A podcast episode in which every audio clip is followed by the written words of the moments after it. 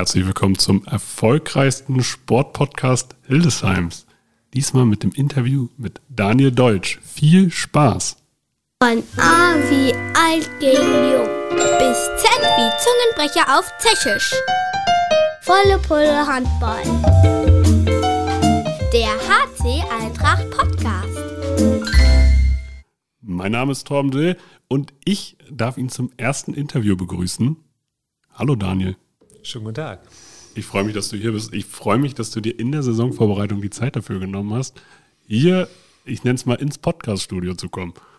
Ja, so viele Termine äh, hat man als Handballtrainer, äh, auch wenn die Vorbereitung voll ist. Äh, das kriege ich noch gut unter. Das ist gut. Es ist aber auch heute ein unglaublich heißer Tag und es soll ja jetzt noch wärmer werden.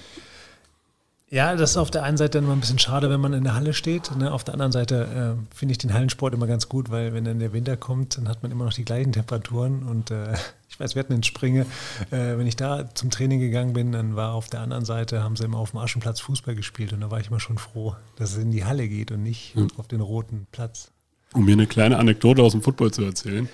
Ähm, wir hatten damals zwar im Oktober 2019 den German Bowl gespielt und unser Trainer hat uns eigentlich das ganze Jahr über gesagt, ja, wir spielen hier die ganze Zeit sozusagen, als wäre schon Oktober, also auch im Sommer. Und haben deshalb viel Laufspiel gespielt, viel sozusagen den Ball kontrolliert. Ja, Problem an der Sache war, dass äh, wir in einem Stadion gespielt hat, was ein Dach hatte. Und äh, damit es vollkommen egal war, dass es draußen total kalt war. Ja, aber Im Handball hat man die Problematik nicht. Also, ja. wobei man muss sagen, äh, in manchen Hallen ist es ja bei dem Wetter dann doch schon auch noch ein bisschen wärmer ohne Klimaanlage und solche Geschichten. Und dann merkt man das auch in der Halle, dass man ein bisschen mehr schwitzt. Aber sobald die Vorbereitung dann zu Ende ist und die Saison startet, geht das eigentlich. Ja. Wie bist du in Hildesheim jetzt aufgenommen worden? So in der ersten Woche, jetzt in Beginn der zweiten Woche? Also gab jetzt kein Empfangskomitee bei mir in der Wohnung, äh, beziehungsweise haben mir auch nur Freunde beim Einräumen geholfen. Ähm, trotzdem äh, ist mein erster Eindruck, beziehungsweise erster Eindruck ist ja äh, komisch, wenn man 12, 15 Jahre in Hannover gewohnt hat, dann kennt man ja auch ein Stück weit Hildesheim, ne? als kleinen Nachbarn. So, das, kleine, das kleine Nachbar darf man hier nicht zu laut sagen, ja, ja. das ist immer gefährlich. Ich habe es auch ganz leise gesagt, aber ja. äh, jetzt wohne ich ja hier in Hildesheim und äh, macht auf jeden Fall äh, einen sehr schönen Eindruck. Wir haben, äh, wohnen äh, nähe Ostbahnhof, äh, also haben gute Anbindung, da wir nur Fahrrad fahren, sage ich mal. Das haben wir aus Potsdam mitgenommen. Äh, ohne Auto unterwegs sind, ist das immer ganz gut. Und ansonsten ist da auch viel Grün. Die Bademöglichkeit ist auch relativ nah für meine Familie und meine beiden kleinen Töchter. Also erstmal macht das einen guten Eindruck. Du wohnst auch quasi damit direkt in dieser sehr populären, oder die Hildesheimer wollen, dass das populär wird, dieser Fahrradstrecke, dass man einmal durch die ganze Stadt fahren kann, tatsächlich. Die geht da lang. Dass man einmal vom Hohensen, glaube ich, bis nach Dresdenstedt kommt, wenn man einfach nur da lang fährt. Ist das so? Das werde ja. ich mal ausprobieren. Weil, ja. wie gesagt, also jetzt äh, bin ich ja hier auch mit dem Fahrrad hin. Das ist ja ein Stück weit, äh, wird das ja mein Arbeitsweg, wenn wir in der Halle hier mehr trainieren und nicht in Elze sind. Ähm, das ging ganz gut. Also da war zumindest ein Fahrradweg vorhanden neben den ganzen Autos. Ja, das, äh, genau, aber da arbeitet Hildesheim dran, fahrradfreundlicher zu werden. Woran Hildesheim auch arbeitet, ist im Handball erfolgreicher zu werden. Noch erfolgreicher zu werden. So kann man es vielleicht ausdrücken. Du, du kommst jetzt aus Potsdam, natürlich aus einer unglaublich luxuriösen Situation, dass man sehr viel Spielermaterial zur Verfügung hatte. So kann man es, glaube ich, ausdrücken. Das ist richtig. Also da ist schon äh, auch, was die ganze Professionalisierung jetzt im letzten Jahr für dritte Liga, äh, muss man sagen, gab es ja keinen Unterschied und das kann ich ganz klar sagen, zu, zu jedem Erstligist. Also wir sind äh, in der Aufstiegsrunde, beziehungsweise sogar äh, auch in der normalen Runde zu jedem Auswärtsspiel einen Tag früher da gewesen, haben im Hotel übernachtet und haben uns dementsprechend äh, relativ professionell, was immer das auch äh, bedeuten mag, beziehungsweise was die Leute darunter verstehen, vorbereitet äh, auf die Spiele. Hatten breiten Kader, aber auch einen tiefen Kader, was die Qualität angeht. Und äh, ja, das ist auf jeden Fall für eine Drittligasaison war das äh, schon ziemlich gut. Mhm. Du warst da hauptamtlicher Trainer, zum Schluss Co-Trainer, aber unter, unter Bob Hanning, hast da aber natürlich auch viel Eigenverantwortung in dem Sinne gehabt und hast natürlich auch immer sozusagen, du warst ja auch in Kontakt zu Hildesheim, dass man Hildesheim von außen gesehen hat. So, wie läuft dann bei Liga-Konkurrenten so ein Wechsel ab? Wie kann ich mir das vorstellen? Ja, erstmal ist es auch nach außen betrachtet, also ich habe das in Potsdam äh, auch ein, zwei Mal beantworten müssen. Bob würde immer ganz charmant sagen, äh, A holt sich A und B mhm. holt sich C, ne? Mhm. so um seine äh, Mitarbeiter da so ein bisschen äh, anzuheben. Ja. Äh, aber insgesamt hat, hat, mir das, um das mal äh, zu beantworten, beziehungsweise die Frage hast du nicht gestellt, aber das mir hat mhm. schon viel Spaß gemacht und mir auch viel gegeben, einfach mit Bob zusammenzuarbeiten. Klar, er war äh, der Hauptverantwortliche und das hat man dann auch in vielen Situationen gemerkt. Äh, nichtsdestotrotz äh, haben wir viel auf Augenhöhe geredet, was Handball angeht, was äh, Situationen angeht mit Spielern und, und, und. Und ich habe viel mitgenommen, gerade äh, die ganze Geschichte, was er im Umfeld innerhalb dieses Jahres in Potsdam auf die Beine gestellt hat. Ähm, das würde ich sagen, schafft im Handball so kein Zweiter äh, in der Form. Und das war schon äh, sehr lehrreich, äh, das mitzunehmen. Jetzt muss mir noch kurz helfen. Jetzt habe ich eine Frage, wie gesagt, beantwortet, die du gar nicht gestellt hast. Aber, aber wir, wir, können da auch, da können wir gleich nochmal zurückkommen. Wir können da, ich äh, kann tatsächlich davon erzählen, dass ich im Gang stand, als Potsdam da, als Potsdam hat ja gegen Hilsheim gespielt in der Aufstiegsrunde. Äh, und ich stand im Gang, wie, äh, als ihr als Mannschaft äh, in die Volksbank Arena gekommen seid. Ja. Und ich fand es da schon faszinierend, dass ich, man hat gemerkt, ah ja, der hat seine Jungs unter Kontrolle. Also, dass sie, die haben, also sind alle sozusagen, sie wussten, was sie tun dürfen, sollen und wann sie wo zu sein haben. Und das, das merkt man irgendwie, dass da eine, so eine Grunddisziplin da war. Ja, das kann ich nur unterstreichen. Also, ohne, also es ist schon eine gewisse Struktur, sage ich mal, und die Spieler an sich, viele davon sind ja äh, auch über längere Jahre äh, in der A-Jugend von den Füchsen äh, haben die unter Bob gespielt, also kennen das schon ein bisschen, aber da ist schon eine gewisse Disziplin vorhanden. Äh, aber es ist jetzt äh, kein Kontrollstaat. Also es sind ja Spielsportler, die mhm. leben von Entscheidungen, die müssen auch ein bisschen äh, entspannt im Kopf sein. und das war auch der Fall.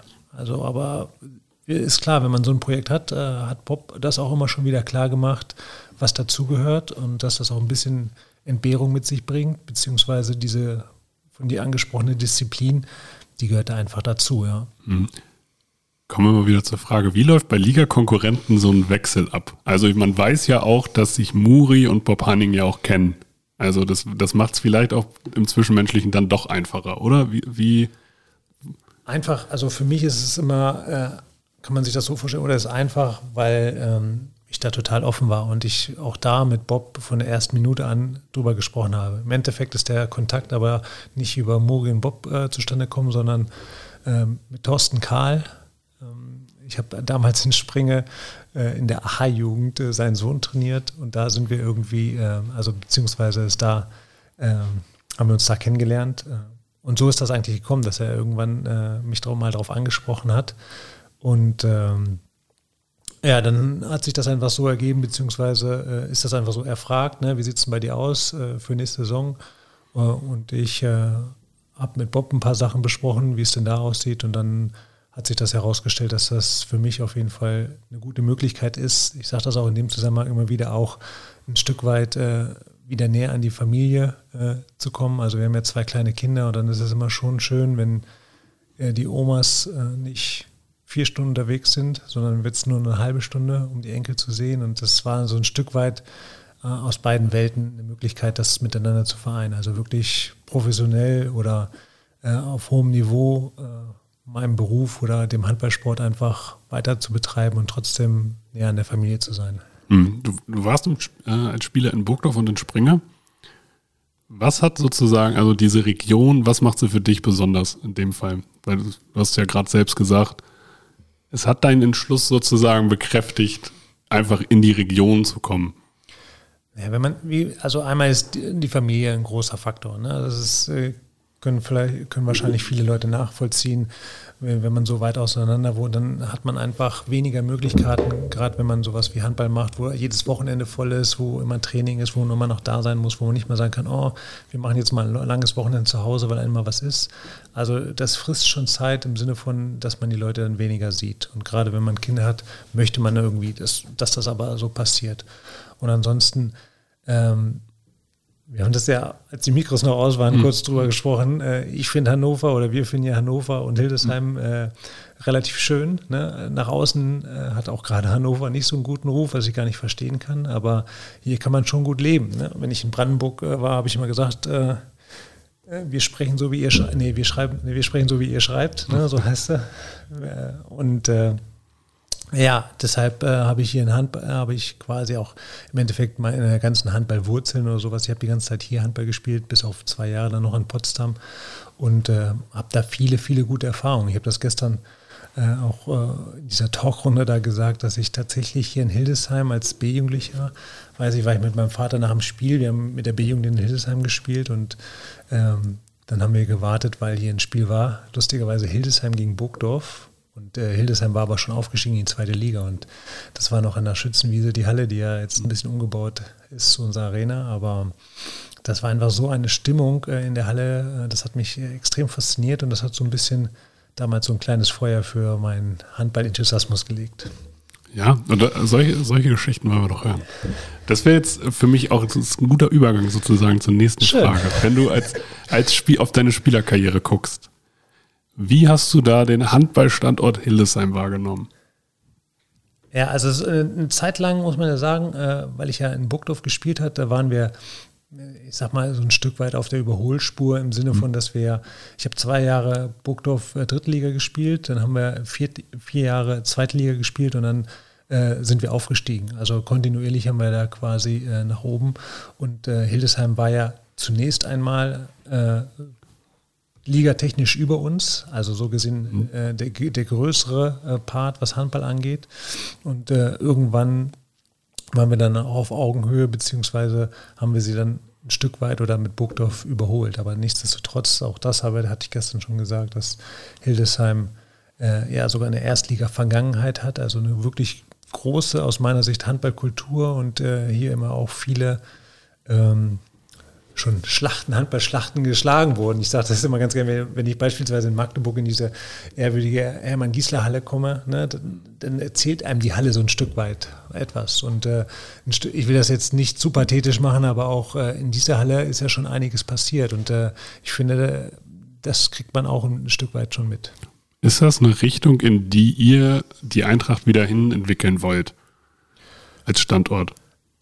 Da kann ich ja, also was wir wollen, ist ganz klar. Also das würde ich mir wünschen, beziehungsweise äh, dafür bin ich äh, auch hier angetreten. Also ich glaube, dass das äh, mit dieser Gesamtstruktur möglich ist, dass es hier viele Potenziale gibt. Äh, Hildesheim nicht nur jetzt die Halle genommen, aber auch äh, die Zuschauerresonanz und diese, wenn man das als Handballkultur nennen möchte, dass es da viele Möglichkeiten gibt, zumindest erstmal äh, so ein Zweitligastandort zu werden.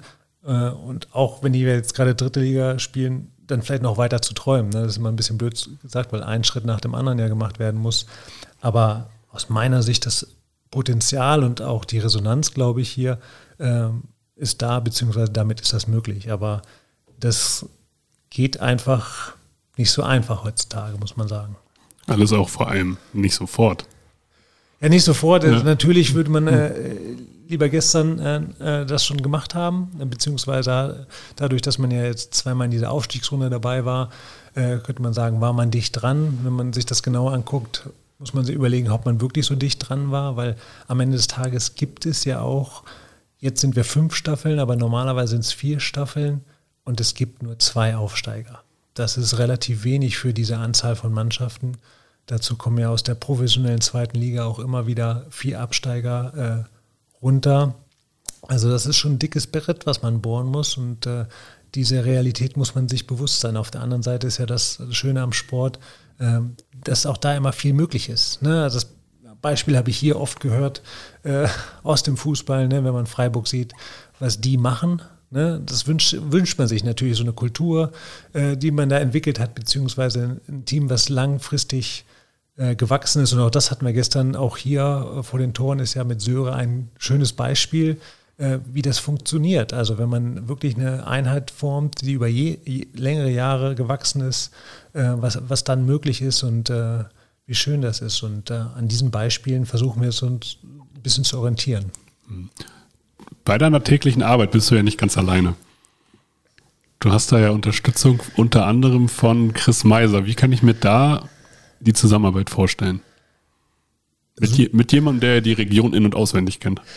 Ja, erstmal vom Typ her super einfach. Also Chris ist äh, echt ein, für mich ein absoluter Glücksgriff, wenn man das so sagen kann, beziehungsweise dann auch für den Verein, weil ein richtig handballverrückter Mensch ist. Äh, wir hatten jetzt ein paar Mal äh, die Situation, dass wir uns Spiele angeguckt haben, beziehungsweise gescoutet haben, irgendein Highlight-Video gekriegt haben und ich mit Chris mal darüber gesprochen habe, ja, guck dir das mal an und irgendwie drei Stunden später hatte er vier Spiele gesehen. Was rein zeittechnisch mhm. ja gar nicht möglich ist, aber irgendwie hat er es geschafft.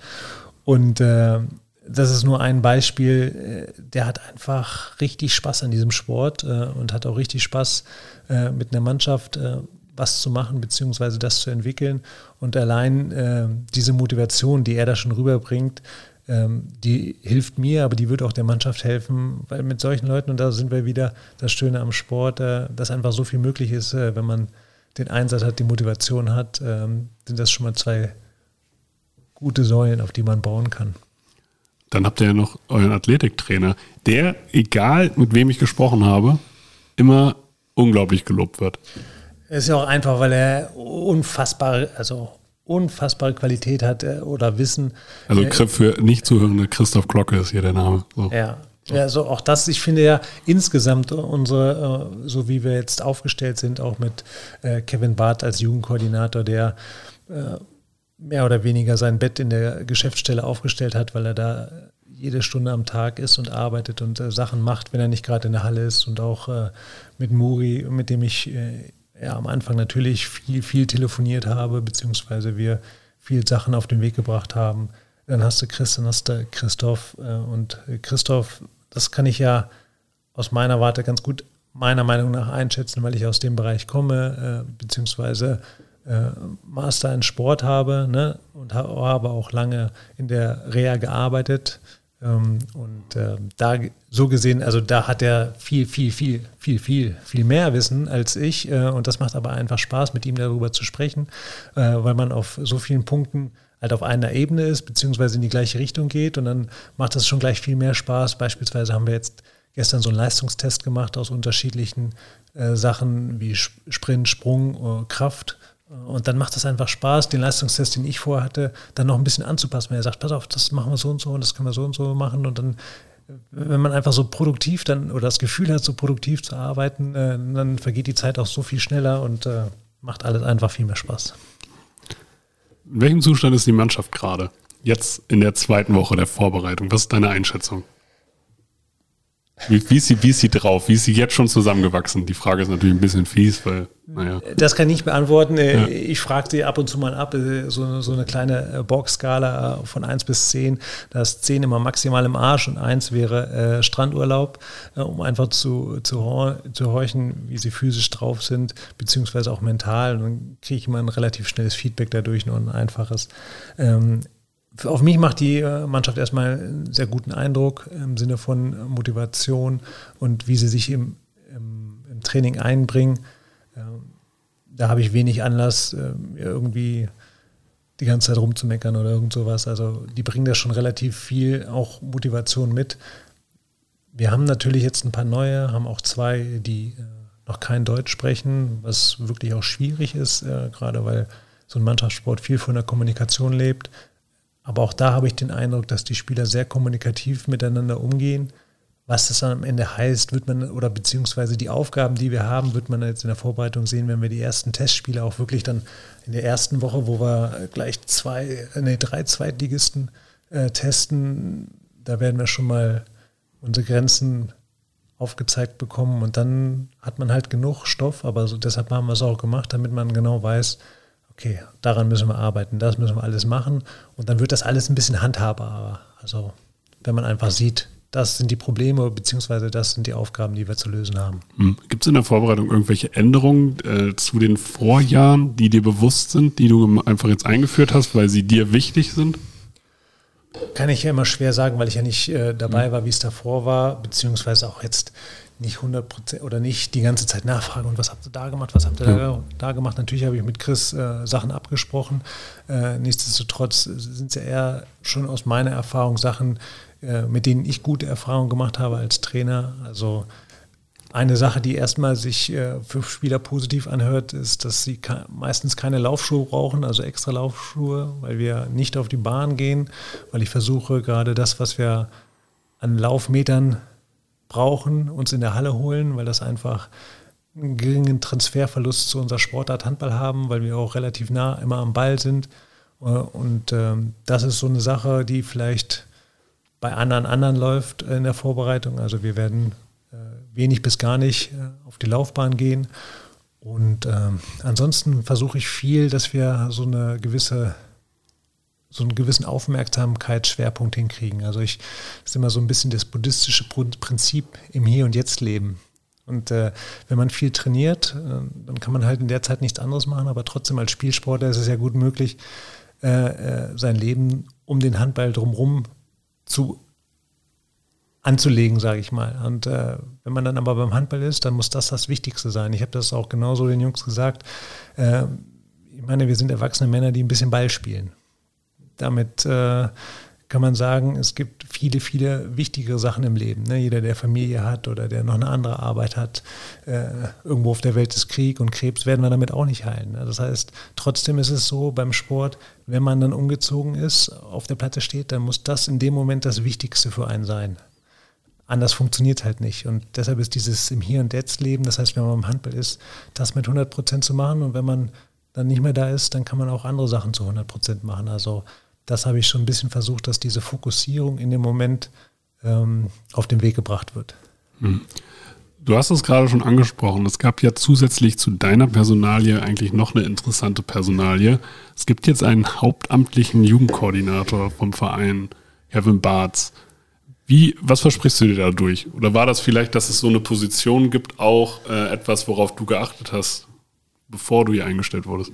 Ich, ich kann ja mal so sagen, äh, äh das hat äh, Muri auf jeden Fall federführend alles gemacht. Äh, ich kann das nur befür, befürworten, weil ich ja aus so einer Situation beziehungsweise aus so einem Konstrukt mehr oder weniger jetzt mit Potsdam oder auch äh, Füchse Berlin äh, die letzten Jahre gekommen bin. Da gibt es zwei Internate, die jetzt mehr oder weniger oder dieses Projekt zusammengeführt worden ist, wo äh, drei Mannschaften quasi erste, zweite und dritte Liga äh, als Übergang oder wo sie ihre Talente dann äh, unterbringen können. Äh, und ein Stück weit, da sind wir wieder bei den Strukturen oder dem Potenzial, dass äh, Hildesheim mit dem Internat in Elze auch diese Möglichkeiten hat. Also Spieler frühzeitig auszubilden, äh, das mit der Schule zu verknüpfen und dann wirklich auf eine relativ hohe Anzahl an Trainingseinheiten zu kommen. Und das ist einfach für Leistungs- und Profisport unerlässlich, dass man äh, im Prinzip der Langfrist, des langfristigen Leistungsaufbau äh, das relativ früh schon implementiert in diesen Alltag von den Kids. Ähm, nur so kann es eigentlich funktionieren heutzutage, wenn man das Ziel hat, äh, mit dem Sport also diesen Weg zu gehen. Und da sehe ich einfach ein Riesenpotenzial auch hier in Hildesheim. Und da ist so ein Mann wie Kevin unerlässlich. Einmal von der Position her, eines Koordinators, der das wirklich federführend macht. Aber wenn ich jetzt auch schon den ersten Eindruck habe, und ich habe das ja nicht umsonst gesagt, der Typ ist einfach maximal motiviert und äh, verbringt so viel Zeit mit dem Handball, mit irgendwelchen äh, Telefonaten, um Spieler zu akquirieren für, fürs Internat, die dann auch ähm, vielleicht langfristig dann äh, bei uns in der ersten Mannschaft ankommen. Und äh, im Endeffekt ist das aber der Weg, wenn man links und rechts guckt, wie Bundesligisten, wie das alle anderen machen. Es ist fast alternativlos. Wird es irgendwann ein Eintrachtsystem geben, dass man halt ganz genau weiß, okay, die Jungs äh, machen das und das, ja, okay, die kommen aus der und der Schule? Ja, das denkt man immer, wenn man so äh, an Füchse-Schule und sowas denkt. Ne, am Ende des Tages schleifen sich solche Dinge ein, einfach um äh, mit den Leuten, die da, dort arbeiten, die dann länger arbeiten, dass es dann natürlich auch äh, ein Stü Stück weit so eine DNA vielleicht gibt, beziehungsweise das, was die machen, aber trotzdem werden äh, es ist erstmal wichtig, dass äh, auch da diese ganzen Basics, äh, handballtechnischen Fertigkeiten gelegt werden. Und ähm, das ist, glaube ich, Deutschland oder weltweit relativ gleich. Natürlich gibt es dann hier und da immer ein bisschen kleine Nischen beziehungsweise Schwerpunkte, die vielleicht äh, wenn man beispielsweise jetzt die Spanier sieht, ne, wie die äh, mit der Art und Weise, wie die äh, Abwehr spielen, beziehungsweise wie die das auffassen, das ist ein Stück weit anders, als wir das jetzt in Deutschland machen. Und da kann man sich dann vielleicht auch viel abgucken und so könnte man überlegen, ob man das auch hier hinbekommt, dass man sagen könnte, oh, die Einträchtler, die machen das und das. Aber bis es soweit ist, äh, muss wirklich viel äh, gekommen sein. Vor allen Dingen das Wichtige ist ja bei, wenn man solche Strukturen hat oder wenn man das hat, dass man das immer wieder auf die Probe stellt. Ne? Dass man nicht irgendwie festlegt, oh, das ist jetzt so, aber der Handball entwickelt sich ja stetig weiter. Das heißt, eigentlich ist es eher wichtig, nicht in irgendwelchen so Regeln und Abläufen so zu verhaftet zu bleiben, sondern ein Stück weit solche Prinzipien zu entwickeln und diese Prinzipien dann immer wieder auf den Prüfstand stellt mhm. äh, und vielleicht auch mal Sachen, die man zehn Jahre lang gemacht hat. Das ist wirklich eine schwere Sache, weil im Sport, in der Wissenschaft kommen ja immer neue Sachen dazu und das kenne ich auch. Ich habe zehn Jahre lang habe ich das und das trainiert und dann wird, stellt man fest, naja, aber es ist eigentlich, ist eigentlich Quatsch. So, und dann ist es ja schwierig zu sagen, oh, die letzten zehn Jahre waren alle für den Arsch, aber trotzdem muss man sagen, die nächsten zehn Jahre kann ich ja trotzdem nicht jetzt so weitermachen. Das hört sich jetzt erstmal mhm. so banal an, aber ähm, so muss es sein. Wir kommen so ein bisschen ähm, zum Abschluss dieser, dieser Folge. Man, äh, wir beenden das mal mit so einem Fragenhagel oder schnelle Fragen. Oha, habe ich bestimmt richtig schlecht drin. Das, das werden wir sehen. Ach, ich glaube, bisher machst du, machst du da einen sehr eloquenten Eindruck. ja. Wer war der talentierteste, Klammer auf, nicht der beste Spieler, mit dem du jemals zusammengespielt hast? Der talentierteste und nicht der beste. Also er muss, er muss nicht der Beste gewesen sein. Es gibt ja, es gibt ja so Leute, die, keine Ahnung, die eigentlich von den Anlagen her die talentiertesten Sportler der Welt gewesen wären, aber naja, das Studium hat doch mehr Spaß gemacht. Muss, also da würde ich jetzt, äh, schwer zu sagen, aber ich habe äh, in Springe mit meinem guten Kumpel Klaus Karpstein zusammengespielt und äh, der, was an Talent erstmal hatte, war, ich habe das öfter schon gesagt, so eine linke Hand, die bringt was im Handball. Mhm. Und, und, wenn der ein Stück weit nur annähernd äh, das Training oder die Zeit im Kraftraum verbracht hätte, die ich verbracht hätte, dann wäre er so eine monstermäßige Maschine geworden, äh, dass ich glaube, den hätte keiner aufhalten können. Wer war der talentierteste Spieler, den du jemals trainiert hast? Oh, da habe ich im Endeffekt dadurch, dass ich ja jetzt äh, im letzten Jahr einige hochtalentierte Spieler oder in den letzten beiden Jahren trainiert habe, auch wenn es immer nur kurz war oder für ein paar Einheiten beispielsweise, äh, wie, wie Nils Lichtlein oder Mathis Langhoff, die ich ja nicht sagen kann, die habe ich jetzt langfristig trainiert, aber die waren ja mal mhm. bei mir im Training. Ne? Also deshalb muss ich mhm. sie nennen und da sind jetzt so viele, äh, die jetzt auch demnächst dann Bundesliga spielen, wie Tim Freier auf links außen. Ähm, aber auch vorher in Potsdam äh, waren einige, die wirklich viel, viel Talent hatten. Äh, wenn ich da an meine Zeit zurückdenke oder an mich zurückdenke, äh, bin ich froh, dass das so lange her ist, äh, weil gegen die hätte ich alle ganz schön abgestunken. Das ist schon schön zu sehen, wie die Jungs heutzutage äh, drauf sind in der A-Jugend. Also da möchte ich keinen nennen äh, jetzt per se. Da sind, ein paar ja. Namen habe ich ja gesagt, äh, aber das ist ja wirklich äh, No-Brainer, die zu nennen, weil die auch einfach extrem gut sind. Der Mattes Langhoff hat hier in Hildesheim auch ein paar Tore geschmissen. Der schmeißt ab und zu mal ein paar Tore. Der wird auch in der ersten Liga noch ein paar Tore schmeißen. So. Wenn du in Handball Deutschland drei Dinge direkt ändern könntest, welche wären das? muss ich aufpassen, auch wenn wir das nächstes Jahr wahrscheinlich äh, auch hier und da mal sehen werden. Ich bin nicht so ein großer Freund äh, von, von dem siebten Feldspieler, äh, mhm. einfach per se, äh, weil alles, was wir versuchen im Handball zu machen, äh, von, von Grund auf, ist irgendwie durch Zweikampf, durch äh, clevere Spielsituationen eine Überzahlsituation herzustellen.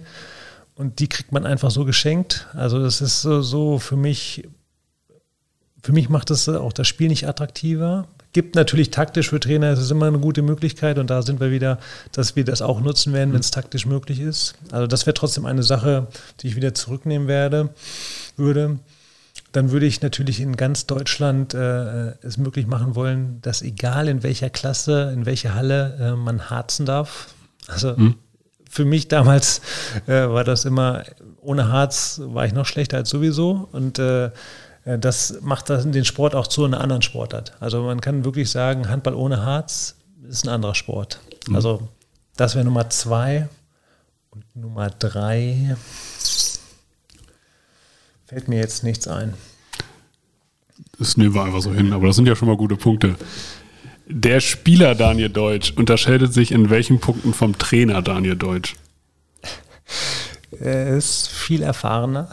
Also äh, ich habe das äh, öfter mal, wenn ich mit Alex Hase in Potsdam äh, über Handball philosophiert habe, ist vielleicht ein bisschen hoch, aber viel drüber gesprochen habe, dann wünscht man sich ein Stück weit äh, den Handballverstand oder, oder, das Wissen, was man jetzt hat, wünscht man sich äh, in das junge Ich, weil man dann vielleicht noch ein bisschen mehr hätte möglich machen können, wobei äh, mein äh, physisches Potenzial nie bis auf die Größe, also was Schnelligkeit und Sprungkraft und all das angeht, äh, war ich äh, ganz weit weg von gut. Ähm, aber das sind solche Sachen. Natürlich äh, ist man als Trainer versucht, äh, ist einfach eine andere Position. Ja? Und äh, ich bin nicht unbedingt auf der einen Seite der emotionalste am Spielfeldrand, einfach aus dem Grund, weil ich glaube, wenn man zu viel Emotion zulässt, dann beeinträchtigt das die Entscheidungsfähigkeit. Und als Trainer ist ja das Einzige, was ich mache, ich entscheide Sachen. Also äh, die Spieler müssen sich noch körperlich einsetzen und müssen kämpfen, aber ich kann ja als Trainer schwer kämpfen. Ich kann nur die Spieler dazu. Du kannst anfangen, mal also sozusagen zu kämpfen. Das, hätte, das würde dem Ganzen eine neue Dimension geben. ja, aber es sieht ein bisschen komisch aus. mit wem soll ich kämpfen? Also ich kann natürlich mal mit dem einen oder anderen Spieler streiten ja. oder kämpfen, aber äh, eigentlich muss ich ja dem nur sagen, äh, äh Option geben oder Möglichkeit geben oder den Spielern helfen, beziehungsweise auch mal die eine oder andere Entscheidung abzunehmen, aber am Ende des Tages treffe ich halt Entscheidungen und das wird auch immer vom äh, von der Woche und das ist auch noch ein bisschen, vielleicht ein bisschen anders als Trainer und Spieler. Also äh, man bereitet viel in der Woche vor und am Ende, wenn das Spiel ist, dann muss man gucken, ob man mich viel vorbereitet hat. Natürlich hat man Hand, im Handball immer noch Einfluss als Trainer, aber lange nicht mehr so viel wie unter der Woche, was man mhm. da gemacht hat. Und äh, als Spieler äh, bist du gerade eher am Wochenende derjenige. Wir haben das ja gerade kurz im Vorfeld auch gesagt, ich nehme das ganz gerne als Beispiel, dass äh, Greg Popovich gefragt wurde, äh, was denn das Geheimnis, also das ist ein Basketball, mhm. Äh, Basketballtrainer, der auch relativ erfolgreich war mit den San Antonio Spurs. Ich glaube, so einer der erfolgreichsten der letzten 25 Jahre. Naja, auf jeden Fall wurde er gefragt, was denn das Geheimnis seines Erfolges ist. Und äh, hat er kurz überlegt und gemeint, ja, Tim Duncan draften und danach überleben. Tim Duncan war halt sein äh, Nonplusultra-Spieler und äh, ist ein bisschen Understatement, aber so muss man es als Trainer, die Demut muss man ein Stück weit haben, dass am Ende des Tages äh, es ein Players Game ist, also Spiele entscheiden Spiele. Äh, als Trainer kann man da Hilfestellung geben, aber die Spiele sind halt die, die in der Verantwortung stehen. Vervollständige diesen Satz. Für die Eintracht wünsche ich mir dass wir irgendwann zusammen in der ersten Liga spielen. Vielen Dank für deine Zeit. Gerne.